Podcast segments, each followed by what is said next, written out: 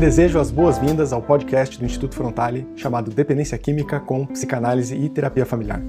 Eu sou Rafael Mestres e, junto com Nicásio Mendonça, nós coordenamos o Instituto Frontale, que tem como principais frentes de atuação o tratamento ambulatorial de problemas com drogas e a divulgação de conhecimento de qualidade sobre dependência química.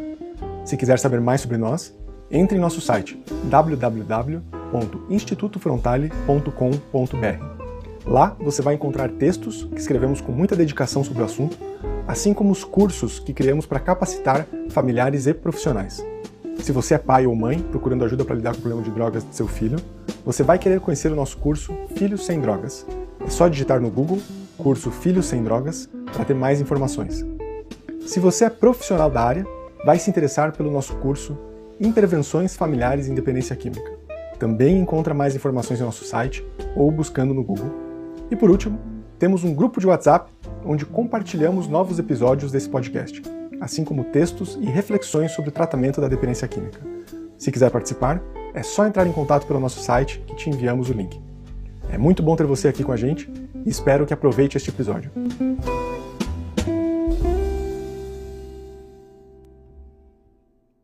Quando um filho usa drogas, de quem que é a culpa? E acho que é uma culpa que os pais sempre puxam para eles mesmos com as perguntas, né? Onde foi que eu errei? Onde que, que aconteceu? O que aconteceu na história dele, né? Do por que, que ele está usando droga? E ficam procurando esse motivo. Assim, acho que é uma dinâmica extremamente culpabilizadora né, da dependência química. E esse vai ser o tema do nosso podcast de hoje.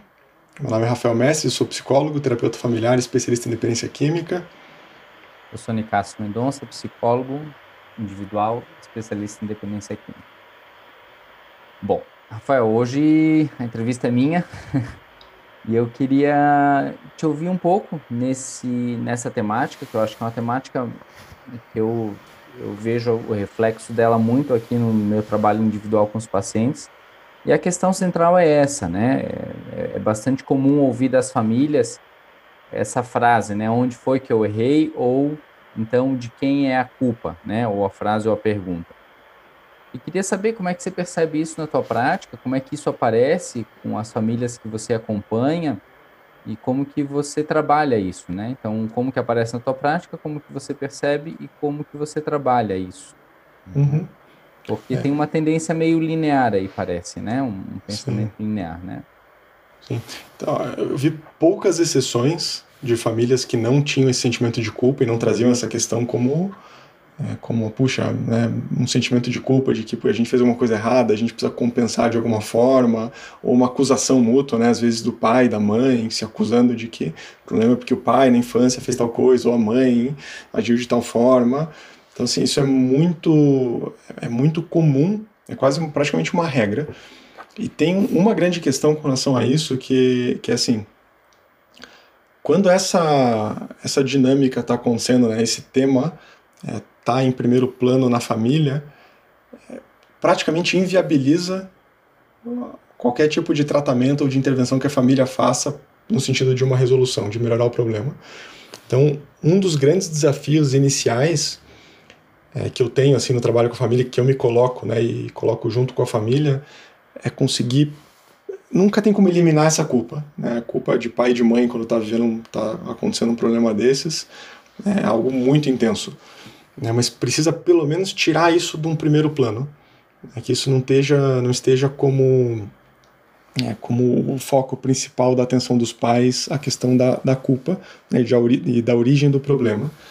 Então, é, acho que eu não, não daria para dizer que num primeiro momento com a família boa parte das intervenções, das explicações e da conversa vão no sentido de poder, acho que tanto dividir responsabilidade, né, que é responsabilizar, isso significa responsabilizar todo o sistema pelo que está acontecendo, é, e também conseguir mostrar para a família, e acho que o Amor Exigente faz isso de uma forma muito bacana no primeiro princípio deles, é, de que esse é um problema cultural hoje é que tem muito mais causas e, e, raízes do problema na cultura e na sociedade como ela está estruturada do que na relação com os pais.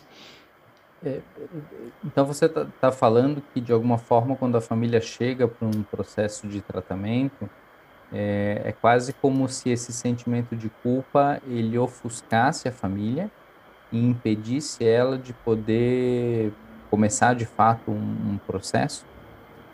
Perfeito. É, ofuscar é uma boa palavra e paralisar também é uma boa palavra. Tá. fica paralisada na culpa.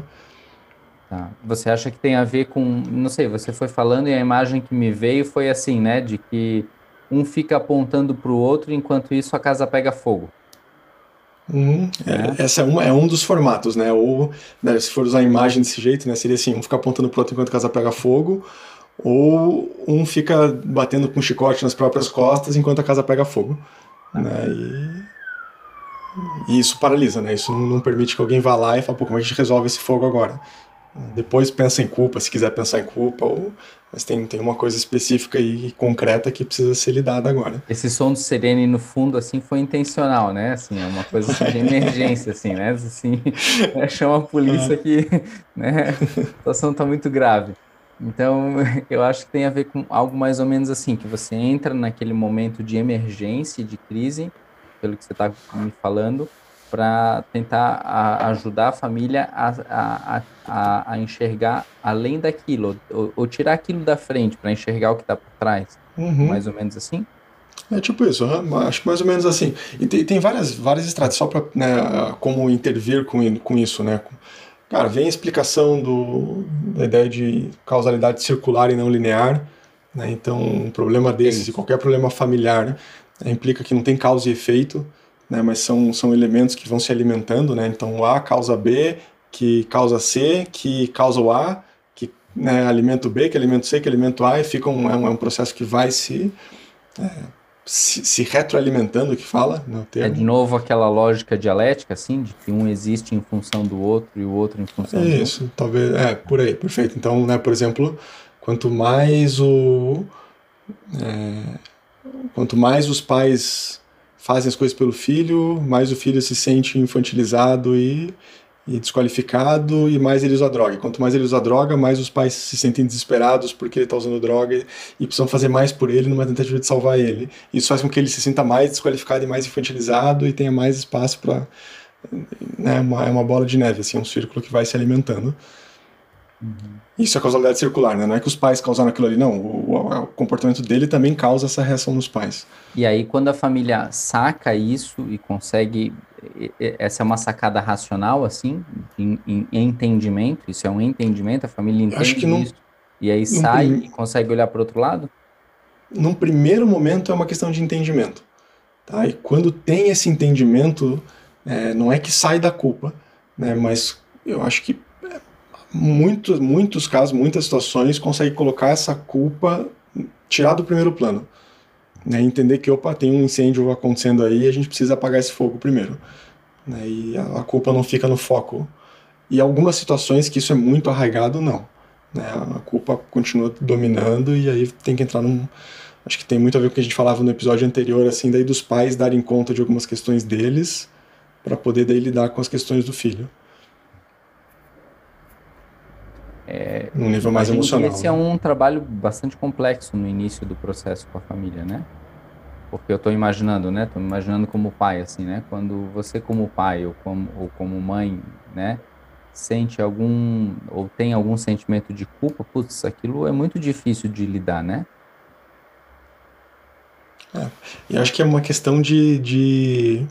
Por isso que eu não acho que não é uma possibilidade de eliminar a culpa, né, desculpabilizar na, no sentido literal da palavra, mas sim entender que, que essa a culpa no holofote né, no foco principal ela é um obstáculo. Ela é, uma, é uma, é um elemento que vai atrapalhar que os pais possam realmente buscar uma solução. Gostei da imagem do incêndio, né? Não é. impedem que chame o bombeiro ou que, uhum. ou que faça alguma coisa para apagar aquele incêndio. Tô imaginando assim, né? Que a culpa, ela gera dor, né? Então, talvez a, o que você está falando é que o trabalho, num primeiro momento, é ajudar a família a entender, a suportar essa dor para fazer o que tem que ser feito independente da dor. Bom, uma boa tradução psicanalítica. Tô... É isso. Mas é isso, é isso mesmo. Uhum. Tá, legal. É isso mesmo. Eu acho que é um tema que dá para aprofundar muito, porque é um tema muito amplo, né? Ah. Mas a, a, gente hoje também se propôs a fazer um episódio um pouco mais curto, mas acho que podemos de repente fazer em outro momento um outro então em outra síntese, conversa o que, a, o que a gente pode né para fechar esse nosso episódio de hoje assim primeiro né entender que a culpa não é um processo linear então A causa B normalmente isso está dentro de uma lógica circular né uhum, e o segundo perfeito. ponto de que o trabalho ou o desafio não é eliminar a culpa não é desculpabilizar não é não se sentir culpado mas é tirar a culpa do foco né? Parar ou de se uhum. culpar ou de culpar o outro, e aí unir forças ou, ou poder juntos trabalhar em, em, em prol de uma melhora daquela situação, estabilizar ou sair da crise, né? Para uhum, depois pensar perfeito. no que aconteceu.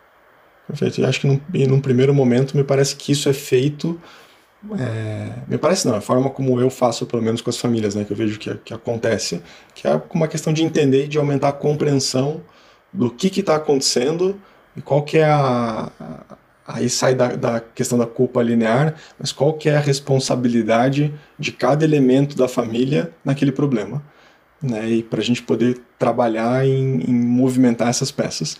Tem uma pergunta para a gente fechar assim que eu acho muito boa que muda a questão da culpa, que é a seguinte: é, não adianta perguntar o que, que causou o problema ou de quem que é a culpa daquele problema porque mesmo que a gente descubra a culpa, vai fazer o quê? Né? A culpa é da mãe que né, bateu na criança quando ela era pequena. Tá, e aí faz o que com isso? Né, não, não, tem muita saída. A, a, pergunta certa, e acho que essa é a dificuldade, é o desafio, não é a dificuldade, é o desafio de fazer a família se perguntar isso. É o que, que mantém o problema hoje. Porque se a gente encontra a resposta para isso, aí a gente tem bastante coisa a ser feita. É uma mudança radical de perspectiva, hein? Sim. Então a gente fecha com essa pergunta, né? O que que mantém o problema ativo nos dias de hoje? Né? Hoje. Perfeito. Tá bom? Beleza? Um abraço. Um abraço, até a próxima. Até.